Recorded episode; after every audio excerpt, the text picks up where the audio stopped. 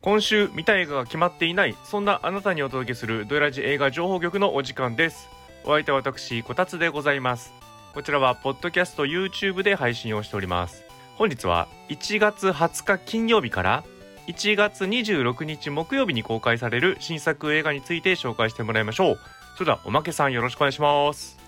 はい、お願いしまおす。願いしますはい、えー今週は結構先週はね、いろいろあのー対策とかないけど、うんみたいな今週はちょっとちょっとしたものとかいろいろたくさんあるみたいなんで、お早速行っていきたいと思います。はは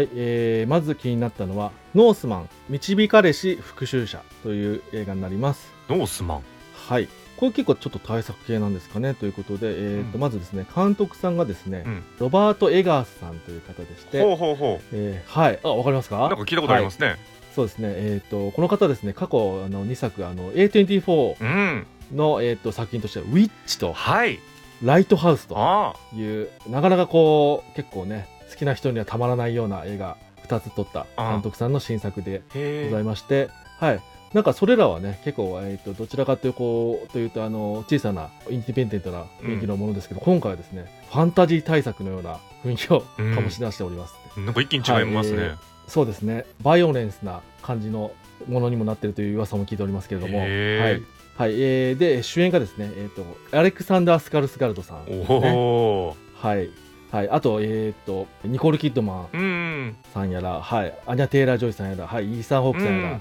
ミル・デ・フォーさんやらが出てまして、うんでそういう中にですね、おこれは久しぶりに俳優仕事なんじゃないでしょうか、ビョークさんも出ております。おっとダンサイズダーク以来ぐらいの勢いじゃないですかもっとで出すてかまねみたいな感じで、はいということでちょっとこう結構こうダークな雰囲気があるなという感じがしておりますね。うん、うんはい、なんかね楽しみですねこういうのもね、はい、結構楽しみでごうざいんます。、 A24 配給じゃないんだっていうねそうですね、今回は。はい、次になったのがエンドロールの続きというタイトルのものになります。エンドロールの続きはい、うんこちらインド映画ですね。あそうなんだはい。うんで、えー多分ですね、あの華やかなあの歌って踊る系ではないような。とヒューマンドラマのものかなと思います。ちょっと予告を何個か何回か見たんですけどうも、ん雰囲気的にはあなんかあれでしたね。なんかとインド版のニューシネマパラダイスみたいなお雰囲お気がありそうな感じですかねなるほどはい、なんかあのそうですねインインドの茶色いの少年が映画館に忍び込んでみて映画に感動して映画監督になることで、えー、といろいろ動いていくこれ実話のもとに、えー描いた、はあい、実話ベースの、実話なんというだことですねへえ、はいまあ、本当になんかそのね忍び込んで子供がっていうのはうんうん、なんか本当にニそうですよねューシネマパラダイスっぽいけど、インド映画のエンドロールなかなかたどり着かないですよ。そうですね。その続きを作ると。はい、ということでそ うですね、はい、うん自分で映画を作るようになるのかこの少年がというところもあるのかと思いますけどそうですよね、一体何があって実話になってるのかってことですから。はい、はいそうですよね、この監督の話ではないんだよなみたいなわかんないですけどみ たいなそして私がこれを作りましたみたいな。ましたみたいな ねおーそれも面白いですけどね。という感じでございます。はいはい。はいで、次に気になるのが、シャドープレイという映画になります。シャドープレイ。はい。こちらはですね、今度は中国の映画でして、うんはい。えー監督さんがですね、えっ、と、ローイエ監督とうんいう方になりましうんて、はい。こちらの監督がですね、あの、ドイラジではですね、えっ、と、おまけとかはらそうですね。とても好きな、うんえーえー監督さんでございます。うんはい。ブラインドマッサージとかだっけ、そうですね、えっ、と、日本公開で新しめだとブラインドマッサージ。などがありましたね。はい。あと、まあ、あの、スプリングフィーバーとかう、んそういうのがあったりしております。はい。はい。どういうものかっていうと、ちょっと読んでみますと、はい。天安門事件が起こった1989年を起点に、まあ、社会主義市場経済が推し進められ、激変する中国の30年間うんと、香港、台湾との離れがたい関係を、うん、ある家族の姿を通して描いたクライムサスペンスと書いてありますね。あそうなんだ。へえ。はい。ということで、はい、結構こう、いろいろな、あの、時代背景なりとかが映し出したような、うんえーものになるんじゃないかという感じでしかもこれですね本当はあのー何年前かなあの23年前に公開されるはずが多分コロナの関係などで延期延期しててもう公開されないんじゃないかという感じだったんだけどようやく公開されるという感じになったみたいですねあそうなんだよかったですじゃあ結構作ったのは前なんですかはい結構前になっておりますはいへ、あとこの監督ですね、うもう一本同時期に作ってましてそちら確か小田切丈さんが出てるやつがあったんですけほどそれも延期になりましうてああまだそっちはまだだ公開の目が立っていないというね、えーあの日本の俳優があの主要キャストなのにそっちはまだなのかという感じでございますけども、は足い、りないですもっね。たいないんですうねー。ん。はい、ということであのロイエ監督の監督作ということでおまけなんかはもうマストで見たいなと思っております。うんはい、見たいですね。はあい。のとある作品のせいで中国の政府からですね公開禁止とかいろいろあったんです撮影禁止とかあったんですけど、うんあの勝手にゲリラ撮影とかして勝手にあの海外の映画祭持ってって公開したりとかそういうことをやってる監督さんでもありはあ、ますすね。げえな。 マジすげえなはい。ええそういう感じでございます。戦ってんな。はい、戦ってるんです。うん。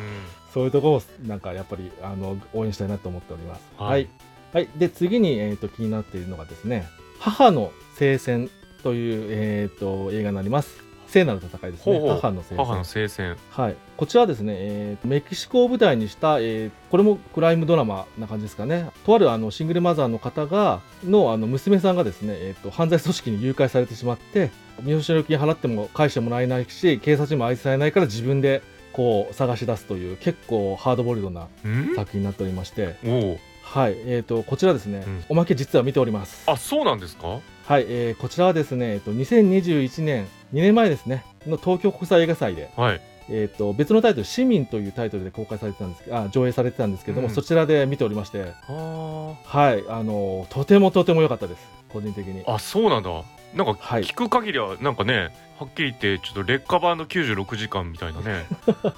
あのそういうエンタメ性の方には振り切れておりませんじゃないやんですはりかあのメキシコの犯罪あのものということで結構なかなかドライで怖いようなことも起こるような感じでございますので、そうですよね。だって力ずくでわね正面突破みたいなのは無理ですよね。そうですほんであのしかも主人公はあの普通のあの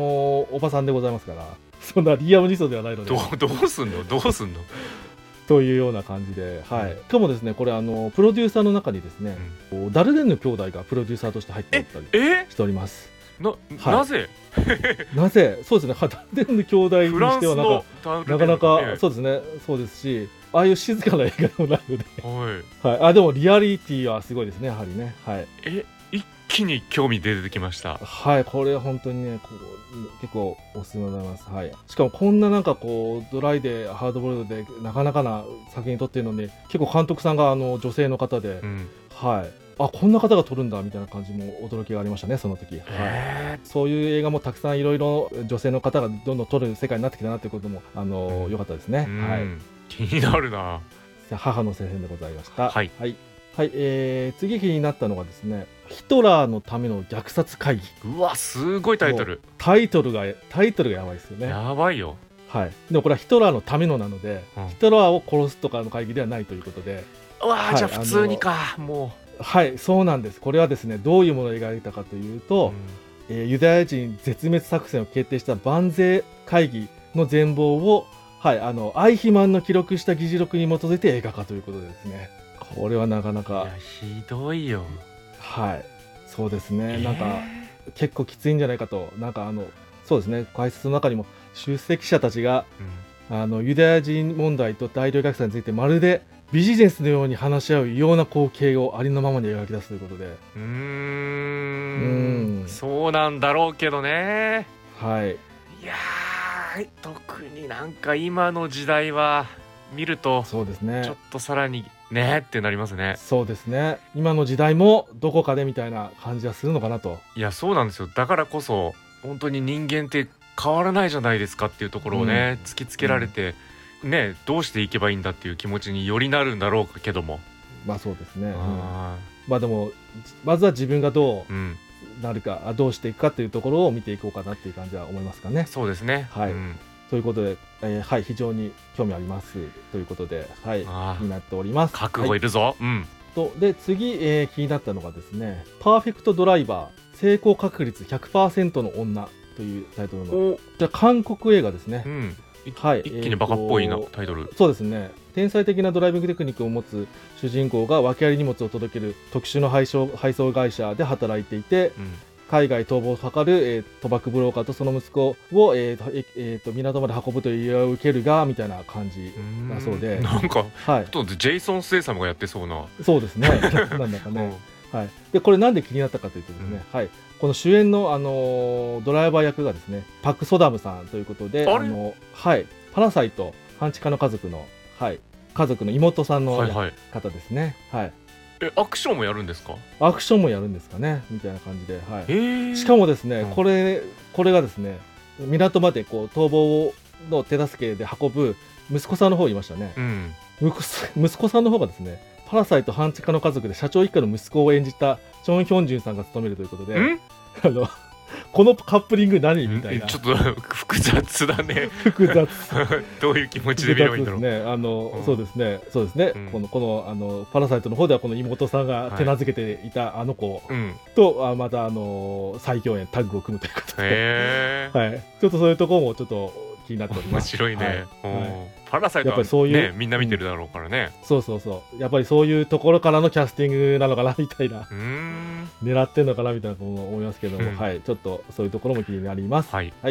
い、えーと、次いきます。はい、次がですね、あ、日本映画なかったなと、今週うん思ったんですけど、日本映画でちょっと気になるのがありました。はいバッドシティおというタイトルになりますう。ん日本映画っぽくない、はい、そうですね、これはですね、あの V シネやあの映画などで幅広く活躍する小沢仁志さんの還暦記念映画としてでございまして、うーんはい、あの自身のオリジナル脚本、主演で描いたアクションとなっております。 へえコア表の小沢仁志さんですね、はい、あの有名な、はい、あのハイアンドローでは、宝泉学園の四天王がのよ4文字頭取ると小沢仁志になるというのでも有名な小沢 仁志さんでそうござないんま。ですはいあごめんなさいちょっと存じなかったんですけどもそうですね多分ね顔見りゃもう顔見りゃあこの人かとなりまあす。そうなんですねはいはあ、はい、で単純にそれだけじゃなくてなぜ気になったかというと監督さんがですね、監督さんが園村健介さんという監督さんで、うんはい、はい、この園村さんというのはですね、うんまあ、映画監督さんというよりはアクション監督さんで有名で最近ですとベイビー・ワルキューレのアクション監督さんですねあ。れあそうなのはい、あ坂本優吾監督のはい、あれあのアクションはこの方がやっております。あ知らなはかいっ、た、あの坂本さんはあのアクションをやるんじゃなくて映画全体を撮っている方うなので、んはい、へえあとはあのあれですね、あのーこれはあの監督というかコーディネーターだからあのメインじゃないと思うんですけど、あのジョン・ウグさんのあのマンハントってありましたね。ありましたよあれとか、そうですね、ちょっと、ま、もうちょっと前だと、ディストラクション・ベイビーズおありましたよとかのアクションコーディネートとかもやってる方です。はディストラクションベイビーズはなんかね本当にもう暴力って感じでしたけい、どそうですね。マンハントの時はね、うん、うんはやっぱりねなんか日本のトム・クルーズになるんじゃないかと、い、ライカーっていう。うん、福山雅治が出てくるということでよかったですけどね、はい、ということで、こう、あアクション結構ガチなんじゃないかとガチですねいう感じがしておりますので、はい、ちょっと気になっております。はいはいね、CG スタントなしで102以上相手に繰り広げるちょアクションにも挑戦ということで、うんなんかく還暦席でも頑張るぞと。 なんか狂い武蔵みたいな感じをそうですね。はい。してきます ねおーはい。へえ面白いですねはい。ということでございます。はい、はい。はい。えーまだまだございまして、はい。次になってるのがですね、キラーカブトガニ。バカっぽいの最強級はがい来ましたね、うんそうですね。もう、キラー、今度もうとうとうカブトガニまで来ましたと。あらということで。そうですか、はい、あの放射能での影響で巨大化したうん人食いカブトガニのモンスターパニックということになっております。えー、ちょっと大事にしましょう生きた化石ですよそうですねあ。ーまあでも、あのーカブトガニなんて、もうもはや、あのね、甲羅ついてて、もう見た目強いですからね。うん強いですねもうこれが巨大化したらそれはもうやばいでしょうみたいなね、うん話しますね。でも確かひっくり返したらね起き上がれないとかそういう弱点あったんそうでですすかねね。あありそうですね。うん、ひっくり返しましょう、はいそうですね。 しかもこういう企画なので、あの今の時期ですね、未体験ゾーンの映画たちの一作なんじゃないかと思ったんですけど、うんちゃんとこれ一本あのそういう企画上映じゃなく、ちゃんと労働賞されてみたいです。あそうなんですかへえ、確かねカブトガニの血って青かったんでねこれおーグロテスクになんないんじゃないですかもしかしたらいやどうでしょうかね。あそうですか青い青でも黒デスクにできるんじゃないでしょうあ か。そうですかねはあはいはい、はい、ということで劇場公開はここまでになりまして、うんえー次に配信の方で気になるものがいくつかございました、はい、とまず気になったのがネットフリックスで、えー、と1月20日から、えー、と配信開始なんですけど、うんジョンイジョンイですねジジョンョンイ作品になりまして、